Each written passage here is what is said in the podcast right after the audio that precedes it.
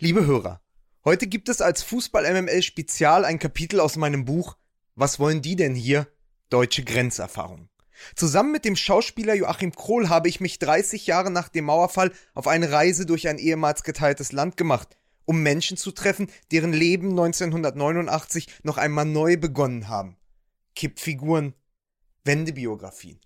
Eine Frau aus Magdeburg, die zwei Tage vor der Maueröffnung nach Bochum geflüchtet ist.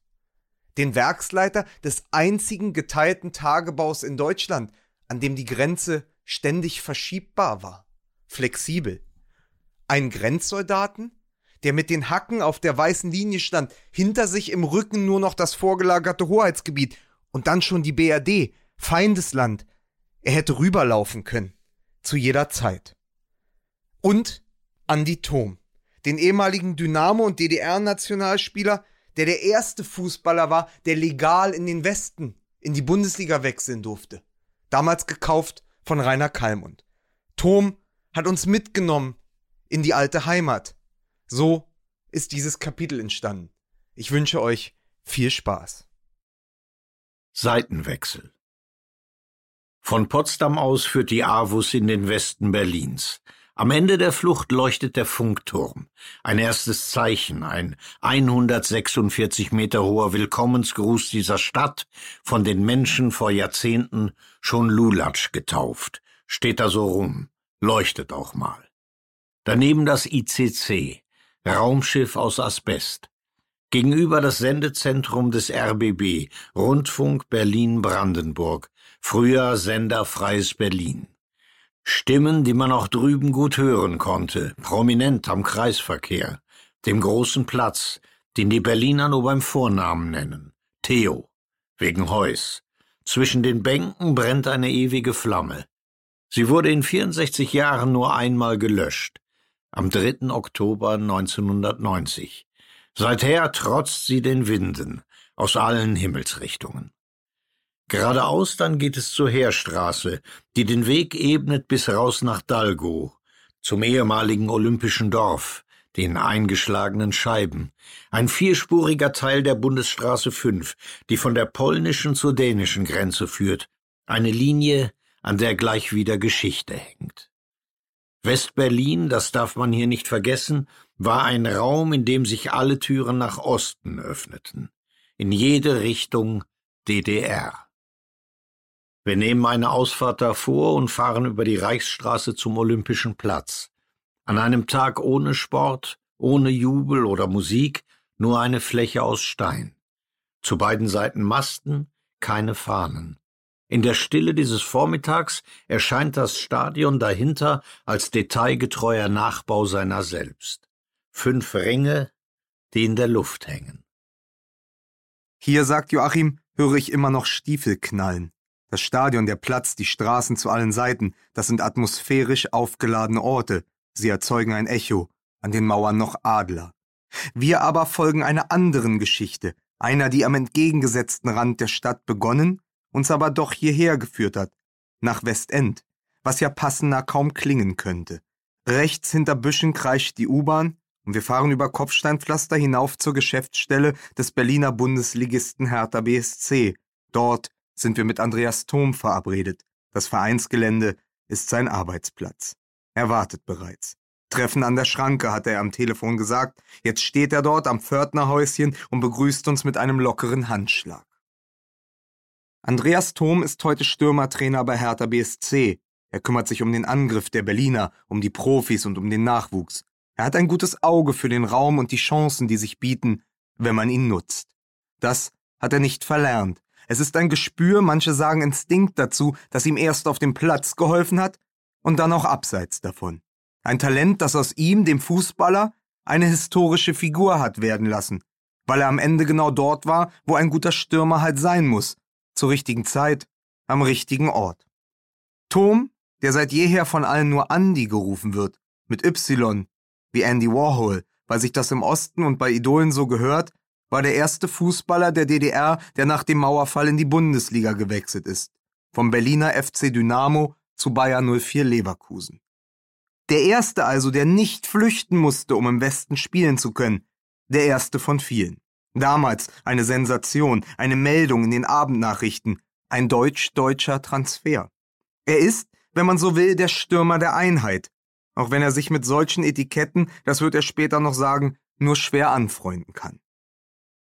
Dieser Wechsel aber, er steht als Zusatz hinter seinem Namen, wie bei Boris Becker der Wimbledon-Sieg oder bei Jürgen Sparwasser das Tor gegen die BRD.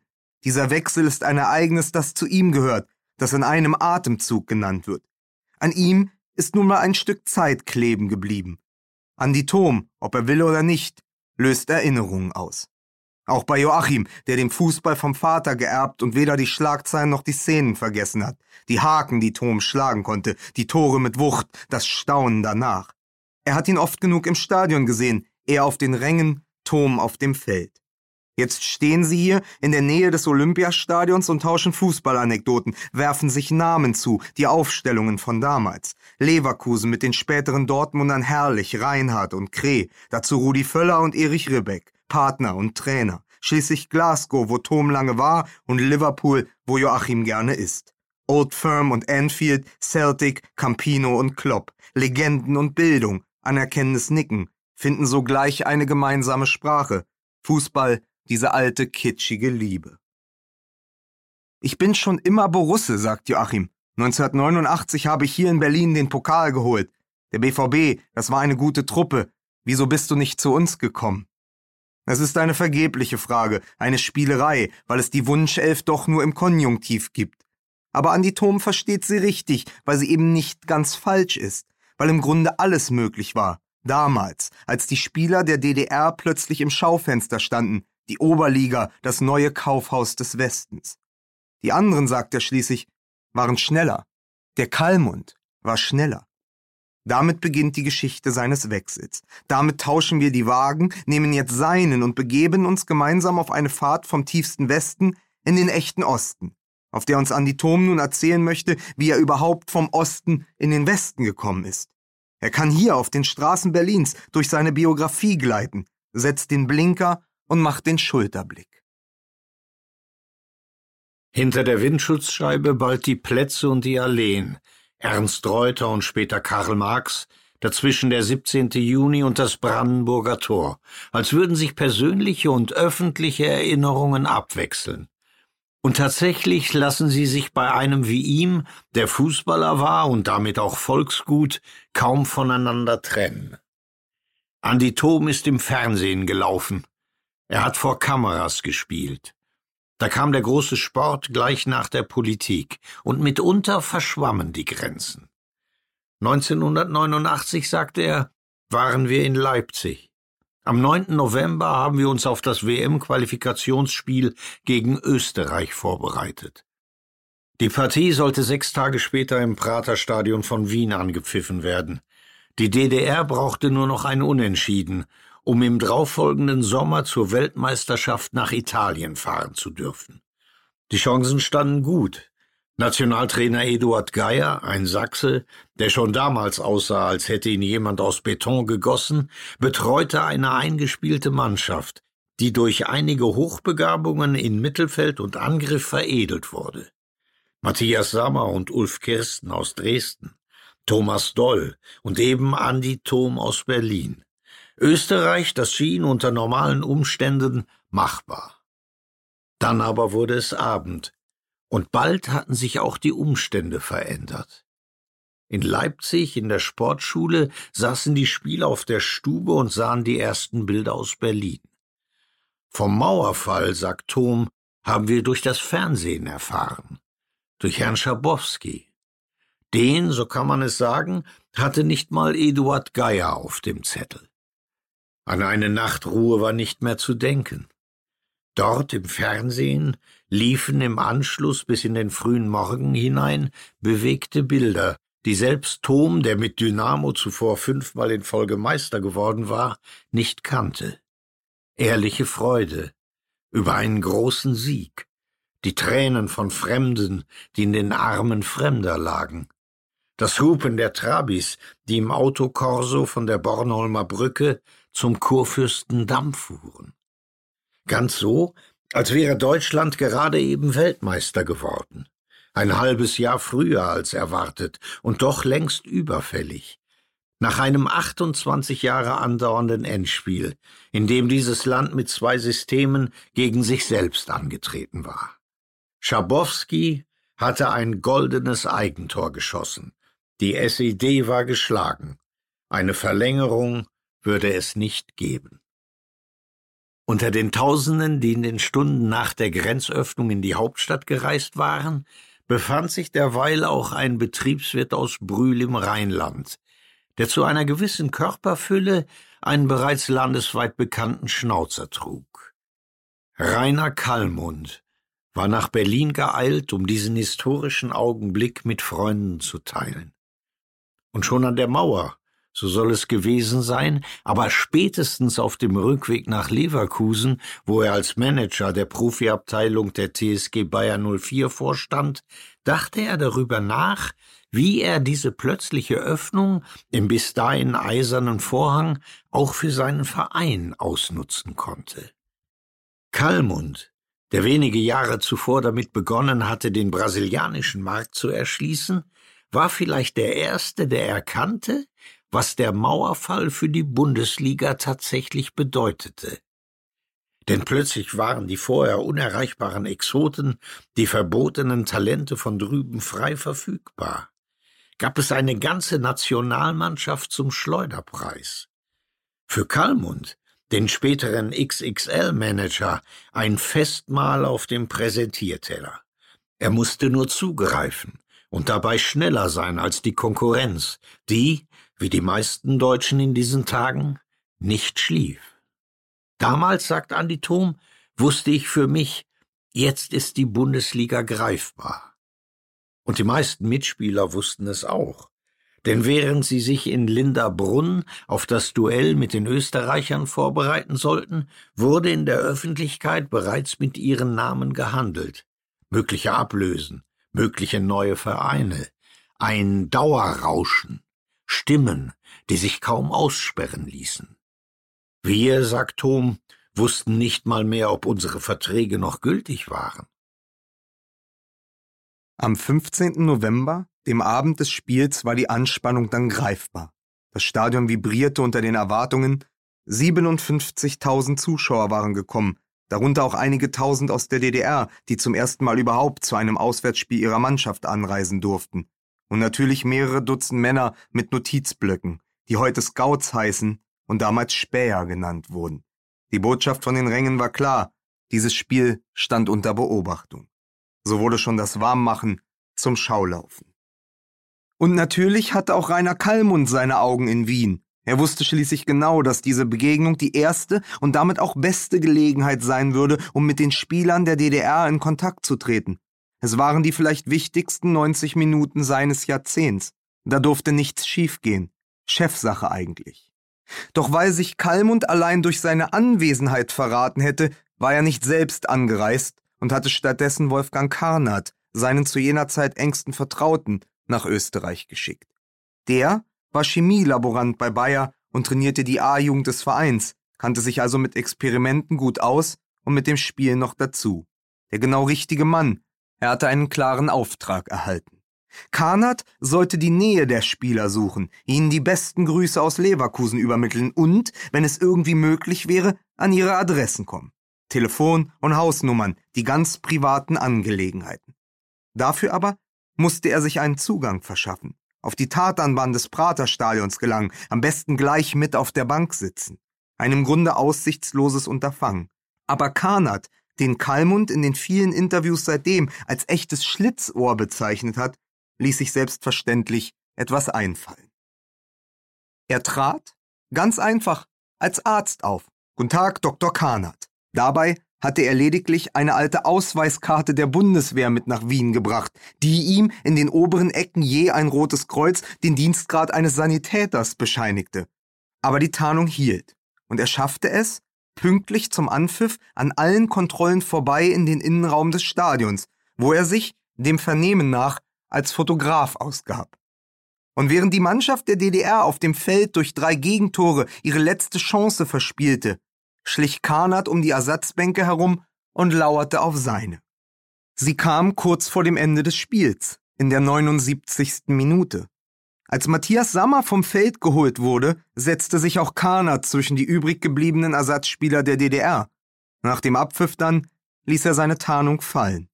Andi Thom erinnert sich noch genau an den Mann mit den dichten schwarzen Locken, der plötzlich einfach so neben ihm stand, die Hand ausgestreckt, einer von drüben. Er hatte ihn noch nie zuvor gesehen. Der, sagt Tom, hatte ein Leibchen an, auf dem ein F stand wie Fernsehen. Dann hat er sich vorgestellt, Wolfgang Kahnert, ich bin von Bayer Leverkusen. Das war wirklich wie in so einem Agentenfilm. Besser hätte sich das auch Rainer Kallmund daheim im Rheinland nicht ausdenken können. Während die anderen Späher auf der Tribüne nicht mehr hatten als ihre Notizen, war das Schlitzohr schon zwei Schritte weiter. Kahnert hatte seinen Auftrag erfüllt und das Vertrauen der Spieler gewonnen. Der, sagt Tom, ist dann nachts noch mit ins Hotel gekommen und als wir am nächsten Tag zurückgeflogen sind, saß er bei uns mit im Flieger. So landete Wolfgang Kahnert am 16. November gemeinsam mit der Mannschaft auf dem Zentralflughafen Schönefeld. In der Tasche das wohl wichtigste Mitbringsel dieses Tages. Ein Zettel mit einer Adresse in Ostberlin. Holzmarktstraße, unweit der Janowitzbrücke. Da, sagt Andi Thom im Auto, fahren wir jetzt mal hin. In den Friedrichshain, wo die Platte von damals noch steht. Ein Klotz an der Kreuzung, der sich kaum verändert hat und nur an einigen Stellen den neuen Mieten entsprechend bunt gestrichen wurde. Leuchtende Tupfer. Auf dem Dach Satellitenschüsseln. Ein paar Meter die Straße runter beginnen wieder Kreuzberger Nächte. Feierte Jugend, Sonne und Freiheit. Wie das alles aussieht, sagt Tom. Früher war das doch alles eine Farbe. Grau in Grau in Grau. Wir halten an einer Ampel gegenüber. Vertraute Fassaden. Seine erste eigene Wohnung. Er deutet in den Himmel. Dritte oder vierte Etage, das weiß er nicht mehr genau. Aus einem der Fenster aber ging der Blick auf den Fernsehturm, und aus einem der anderen, so nah an der Spree, konnte er auch problemlos das gegenüberliegende Ufer erkennen. Ich hatte Westblick, sagt Tom. Und eine Antenne, mit der konnte ich Westfernsehen schauen. Eine gute Wohnung. 87 Quadratmeter für 127 Ostmark. Eine gute Gegend. Man konnte dort weitestgehend ungestört leben. Unten am Eingang standen keine Namen, aber Kallmund, Karnats Zettel in der Hand, kannte die richtige Tür und wurde dahinter bereits erwartet. Ich bin am Nachmittag nach Hause gekommen, sagt Tom, das Spiel noch in den Knochen, und habe meiner damaligen Freundin gleich gesagt, dass wir noch Besuch bekommen werden. Am Abend dann stand der Kalli vor der Tür und ist auch reingekommen. Er lacht, dieses Bild hat er nie vergessen auf der Schwelle der Manager aus dem Westen, der den Rahmen ausfüllte. In den fleischigen Händen einen Blumenstrauß und eine Schachtel Pralinen aus dem KDW. Seine Shoppingtour hatte begonnen. Wenig später saßen Kalmund, Karnat und Tom im Wohnzimmer und besprachen den möglichen Wechsel, die Aussichten und die Einzelheiten. Der Kali, erinnert sich Tom, sagte, wir würden dich gerne verpflichten. Dann malte er die Zukunft in den Raum, Chancen und Zahlen. Kalmund sprach, Tom hörte zu und hatte am Ende nur eine Bedingung. Das Ganze, sagt er jetzt, musste den offiziellen Weg gehen, über den DFV, den Verband der DDR. Das war wichtig. Er wollte sich nicht einfach im Rücken der Funktionäre davonstehlen, das hätte sich falsch angefühlt, ein kleiner Verrat. Es sollte eine saubere Sache werden, das musste ihm Kalmund versichern. Wenn alle Dinge ordentlich geregelt wären, würde er nach Leverkusen kommen. Es war dieses Versprechen, sein Wort, mit dem er den Besuch schließlich in die Nacht entließ. Danach vergingen aufregende Wochen, in denen Kalmund, der Dicke mit dem Geldkoffer, wie ihn der Boulevard bald nannte, Tom gewissermaßen in Manndeckung nahm. Als der Stürmer Ende November 1989 nach Köln flog, um sich in der Sportsendung Anpfiff den Fragen von Uli Potowski zu stellen, saß auch der Manager in der Maschine. Er hatte Toms Abflugzeit herausfinden lassen und war noch am frühen Morgen vom Rhein an die Spree gereist. Ein Hinflug allein des Rückflugs wegen, für diese eine gemeinsame Stunde an Bord, in der Kalmund sein Angebot ganz in Ruhe, seinen schweren Arm auf der Schulter des Spielers erneuern konnte. Ein Riesenaufwand. Er sollte sich auszahlen. Bald lag auch das versprochene Schreiben beim DEV, waren also die wichtigen Leute informiert. Das, sagt Tom jetzt, ging alles über Jörg Neubauer, der war Pressesprecher des Verbandes und ebenfalls zur richtigen Zeit am richtigen Ort. Neubauer hatte Wochen zuvor, einer Ahnung folgend, noch die neuen Verträge aller Oberligaspieler formuliert, stapelweise, und so überhaupt erst eine Grundlage für geregelte Verhandlungen geschaffen. Alles lief jetzt offiziell, und Tom hielt Wort. Am 13. Dezember 1989 Gerade einmal 34 Tage nach dem Mauerfall wurde der Wechsel bestätigt. Deutscher Rekord, schrieb die Bild. Leverkusen zahlt für Tom fünf Millionen, davon eine Million in Arzneien, der große Bayer-Coup. Tom wäre damit der teuerste Spieler gewesen, der je innerhalb Deutschlands transferiert oder wie er sagt, delegiert wurde.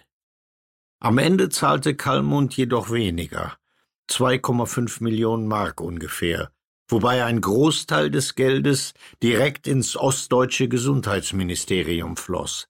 Auch das war Teil dieses Deals, der keine Grenzen mehr kannte.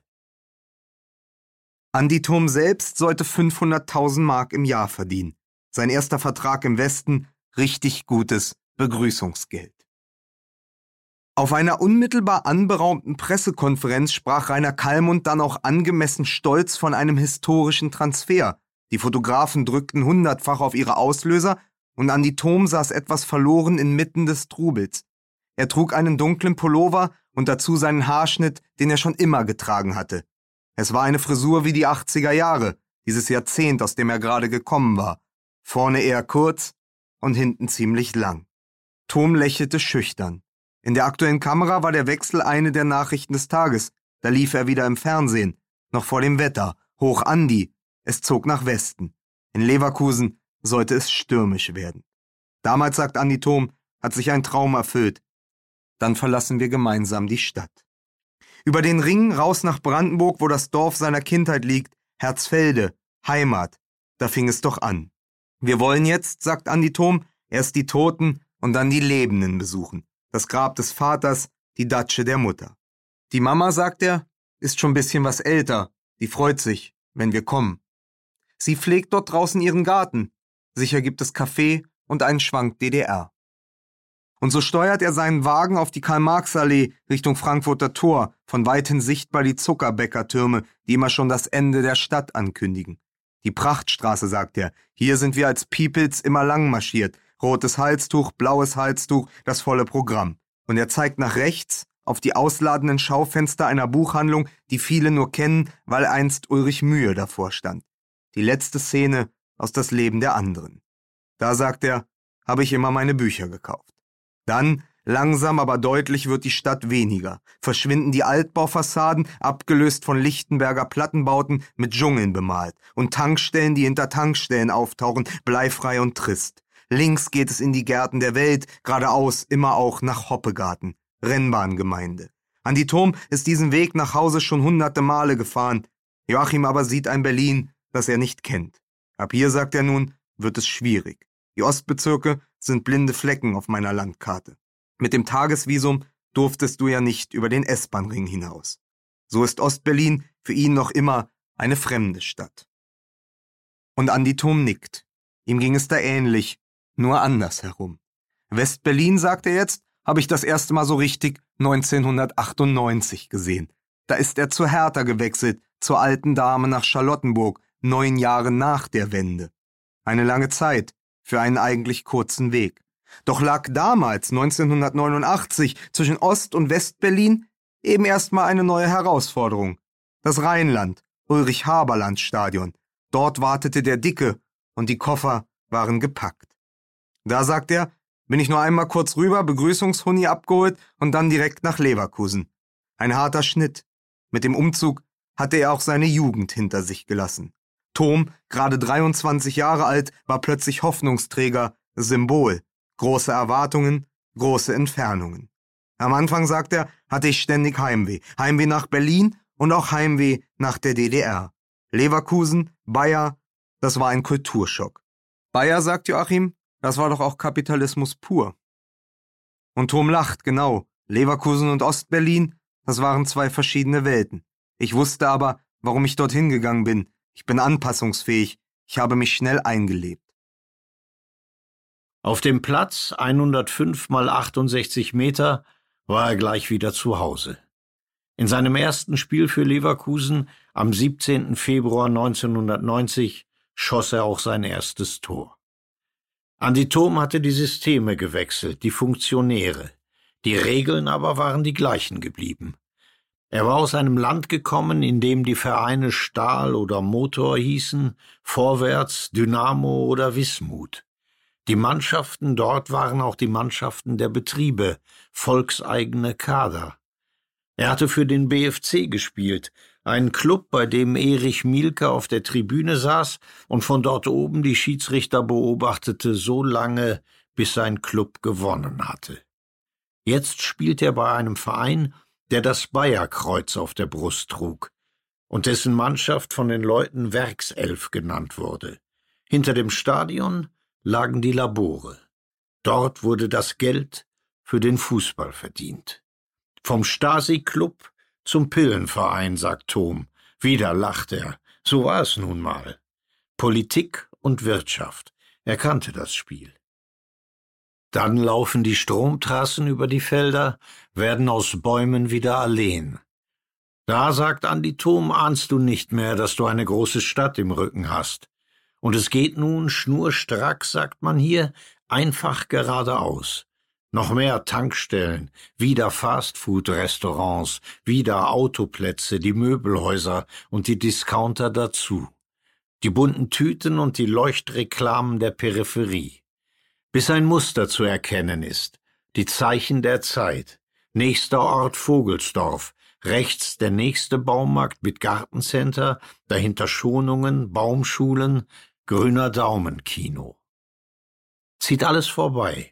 Dazwischen Fernfahrerhotels mit Bett und Dusche, danach doch schon die ersten Dörfer. Warte ab, sagt Tom, das wird noch besser. Gleich wird es noch mal ganz anders. Hinter der nächsten Kurve Herzfelde, was ja gleich groß klingt, nach der ersten Liebe im Bauernstaat. Das, sagt er, ist tiefster Osten. Aber es ist ausreichend.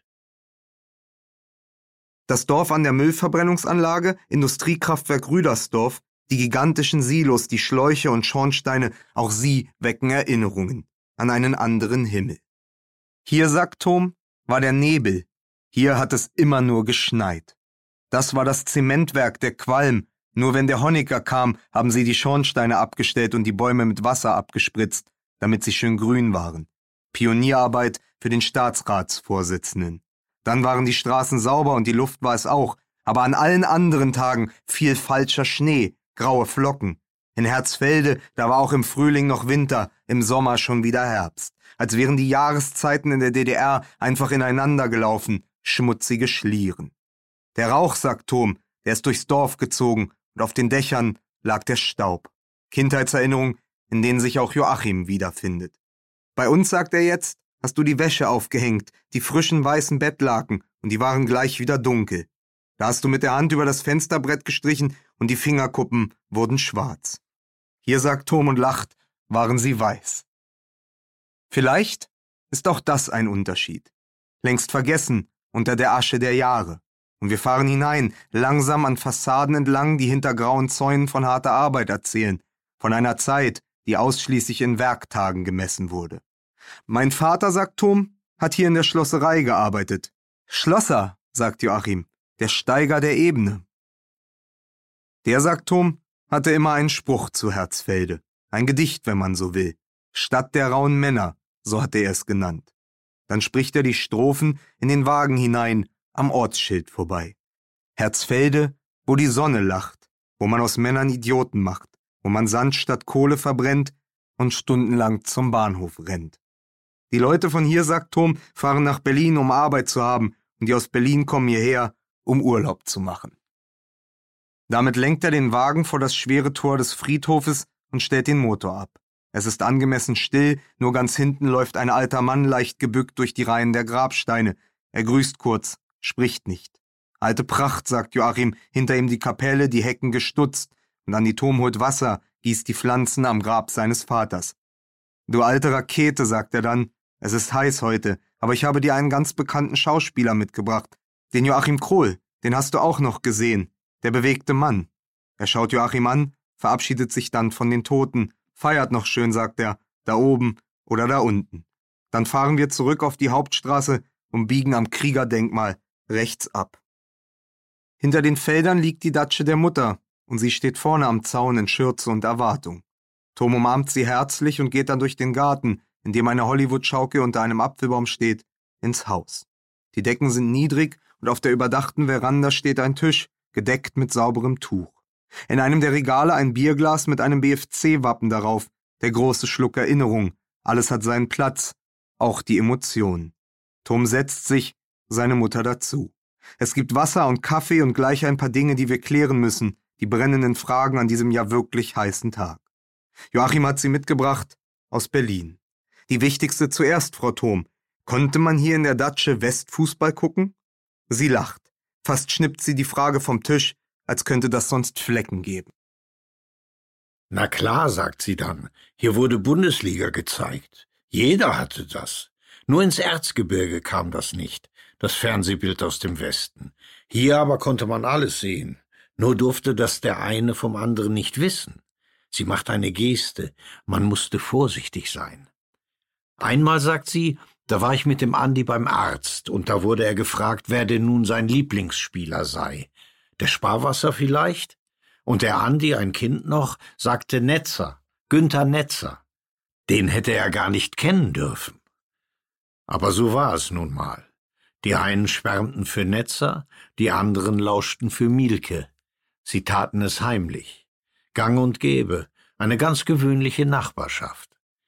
Und so haben die Eltern, der Andi und die Geschwister von ihrem Wohnzimmer aus nach Westen geschaut, an jedem Samstag. Nur dorthin wollten sie nicht. Die Datsche, sagt seine Mutter, war unser Urlaub. Wir waren keine Fahrer, schon gar nicht in die Ferne. Wir, sagt Tom, waren nie im Westen. Wir hatten keine Westverwandtschaft. Deshalb sind wir auch nie rüber. Er schaut seine Mutter an. So war es doch. Die Datsche, die Sommer seiner Kindheit unter Apfelbäumen. Berlin schon Horizont, nur Schemen hinter einem Nebel aus Zement. Andi Thom ist hier in Herzfelder aufgewachsen und später beim BFC groß geworden. Zwischen dem Sportplatz von Wacker, früher Turn- und Sportgemeinschaft, und dem Sportforum in Hohenschönhausen liegen 30,9 Kilometer. Lange war das die weiteste Reise. In einem engen Land. Mauern und Zäune. Erst später konnte er die DDR immer wieder verlassen, mit dem Verein und der Nationalmannschaft, für Länderspiele und Europapokalabende im nichtsozialistischen Ausland. 1987 spielte Thom mit Dynamo in Bordeaux, 1988 in Bremen und kurz vor dem Mauerfall noch am 17. Oktober 1989 in Monaco. Die Stars der DDR durften im Westen auflaufen. Dort sollten sie die wirksamen Zweikämpfe führen, vor den Rängen des Klassenfeinds ihre Hymne singen, sich brüderlich einen, um des Volkes Feind zu schlagen. Dabei Hammer und Zirkel tragen oder das Weinrot des BFC, die Farben der Heimat. Jedes Auswärtsspiel gleich eine Staatsangelegenheit, jeder Spieler ein kleiner Außenminister, Diplomaten in Trainingsanzügen. Dafür wurden sie gefeiert, dabei wurden sie überwacht.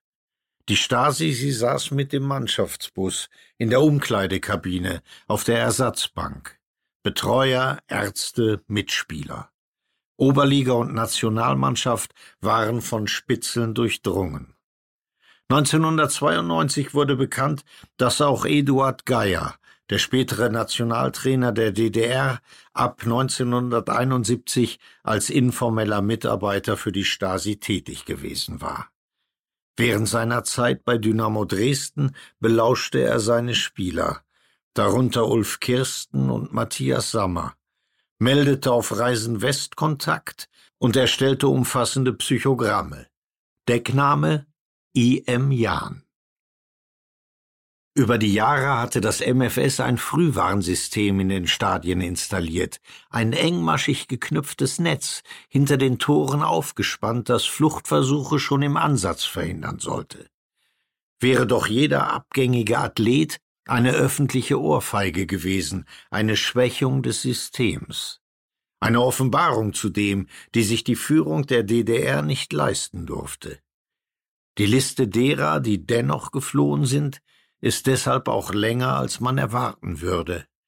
Und es finden sich durchaus bekannte Namen darauf, selbst Helden der Nationalmannschaft oder Spieler des BFC Dynamo, Milkes Lieblinge. Der Trainer Jörg Berger zum Beispiel, der 1978 mit dem Orient Express und unter falschem Namen Gerd Penzel von Belgrad bis nach Österreich gelangt war, obwohl sich ein jugoslawischer Beamter an der Grenze vom Ersatzausweis der BRD nicht hatte täuschen lassen. Und nun, Herr Berger, das waren dessen Abschiedsworte gewesen, ein Lächeln dazu, viel Glück im Westen. Oder Falco Götz und Dirk Schlegel, damals Toms Mannschaftskameraden beim BFC, die sich 1983 ebenfalls in Belgrad während eines Stadtspaziergangs von der Mannschaft absetzen konnten. Es war die Gelegenheit für mich, endlich in Freiheit leben zu können, sagte Götz später der Welt. Solche Freude habe ich nie wieder erlebt. Und später dann Jürgen Sparwasser, der von einer Auswärtsfahrt in den Westen Januar 1988 nicht zurückkehrte. Die Anwesenheit einer Altherrenmannschaft des ersten FC Magdeburg in Saarbrücken benutzten sportfeindliche Kräfte zur Abwerbung von Jürgen Sparwasser, der seine Mannschaft verriet, schrieb die DDR-Nachrichtenagentur ADN damals. Jeder Geflüchtete wurde öffentlich geächtet. Andi Thom kennt diese Geschichten natürlich. Er war 1983 in Belgrad dabei, gerade 18 Jahre alt, und gab am Abend sein Debüt im Europapokal, eben weil Falco Götz nun nicht mehr zur Verfügung stand. Uns wurde damals gesagt, erinnert er sich jetzt, der Falco und der Dirk wären beim Klauen erwischt worden, um uns nicht zu sagen, dass sie abgehauen sind. Aber wir wussten das ja bald alle. Am nächsten Tag sind wir dann ohne Punkt und mit zwei Spielern weniger aus Belgrad zurückgeflogen. Dynamo und Mielke hatten in Jugoslawien mehr verloren als nur ein Spiel. Eine solche Schande sollte sich nicht wiederholen.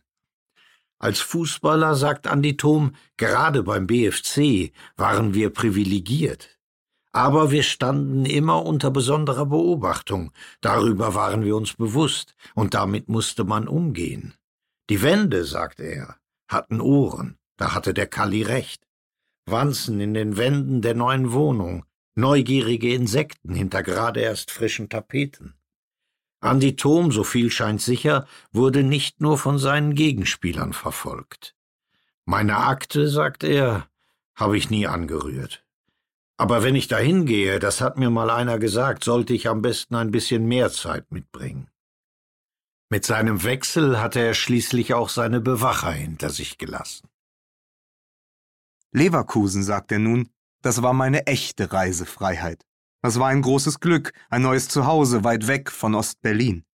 Und ein paar Monate nachdem ihn Rainer Kallmund zu Bayer geholt hatte, machten sich auch seine Eltern auf den Weg in den nun möglichen Westen, um ihren Sohn im neuen Stadion zu sehen. Sie nahmen seinen alten Lader, den er in Herzfelde zurückgelassen hatte, und füllten den Kofferraum mit Kanistern, randvoll mit Benzin. Die eiserne Reserve, das war noch drin. In der DDR, sagt seine Mutter, wusste man nie, wie lange der Sprit reicht oder wann die nächste Tankstelle kommt.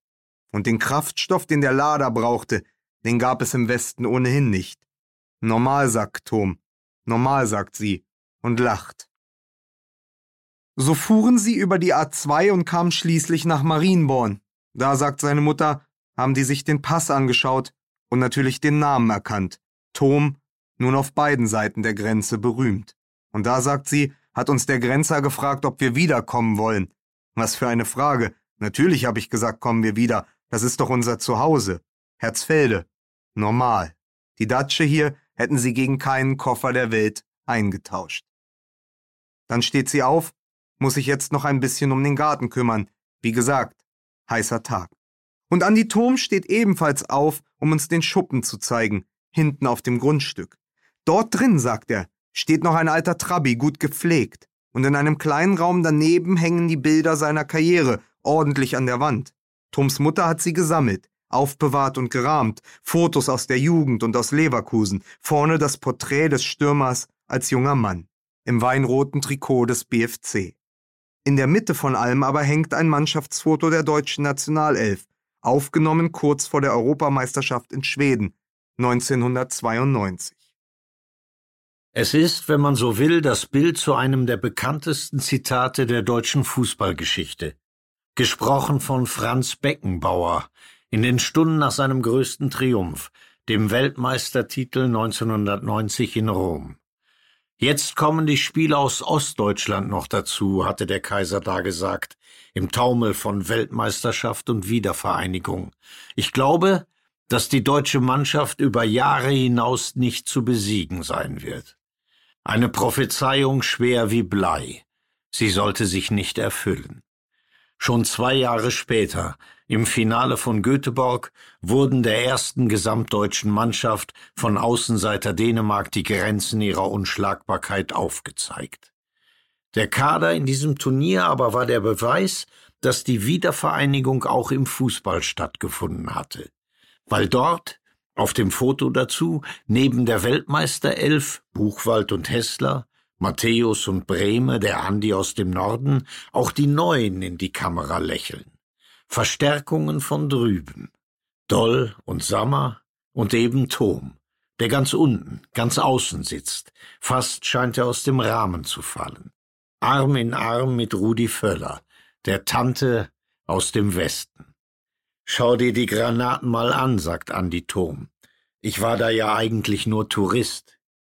Im Finale wurde er eingewechselt, elf Minuten vor dem Ende. Da war das Spiel schon verloren. Es wäre mehr drin gewesen. Andi Thom hat danach nie richtig Fuß gefasst in dieser neuen Nationalmannschaft und am Ende nur zehn Länderspiele für Deutschland gemacht. Zur WM 1994 wurde er nicht mehr nominiert. In den USA stürmten statt ihm und Kirsten wieder Völler und Klinsmann, die alten Gesichter. Das hätte ihn, den Hochbegabten, durchaus kränken können. Aber Andi Thom, das ist in diesen Stunden mit ihm im Auto und in der Heimat deutlich geworden, ist keiner, der hadert. Keiner, der im Konjunktiv lebt. Was wäre gewesen? Was hätte sein können? Vielleicht weil man als Stürmer lernt, sich über vergebene Chancen nicht allzu lange Gedanken zu machen, ihnen nicht nachzutrauern. Es ist, wie es ist. Und die nächste Flanke kommt bestimmt. Also wieder aufrappeln und den nächsten Angriff mitnehmen. Andi Thom hat nie Statistiken geführt. Die meisten Schlagzeilen hat er vergessen. Dieses Leben, es ist ihm passiert. Zur richtigen Zeit, am richtigen Ort. Ich kann ja nichts dafür, hat er irgendwann auf der Fahrt gesagt, dass ich durch mein Talent in die Geschichte geraten bin.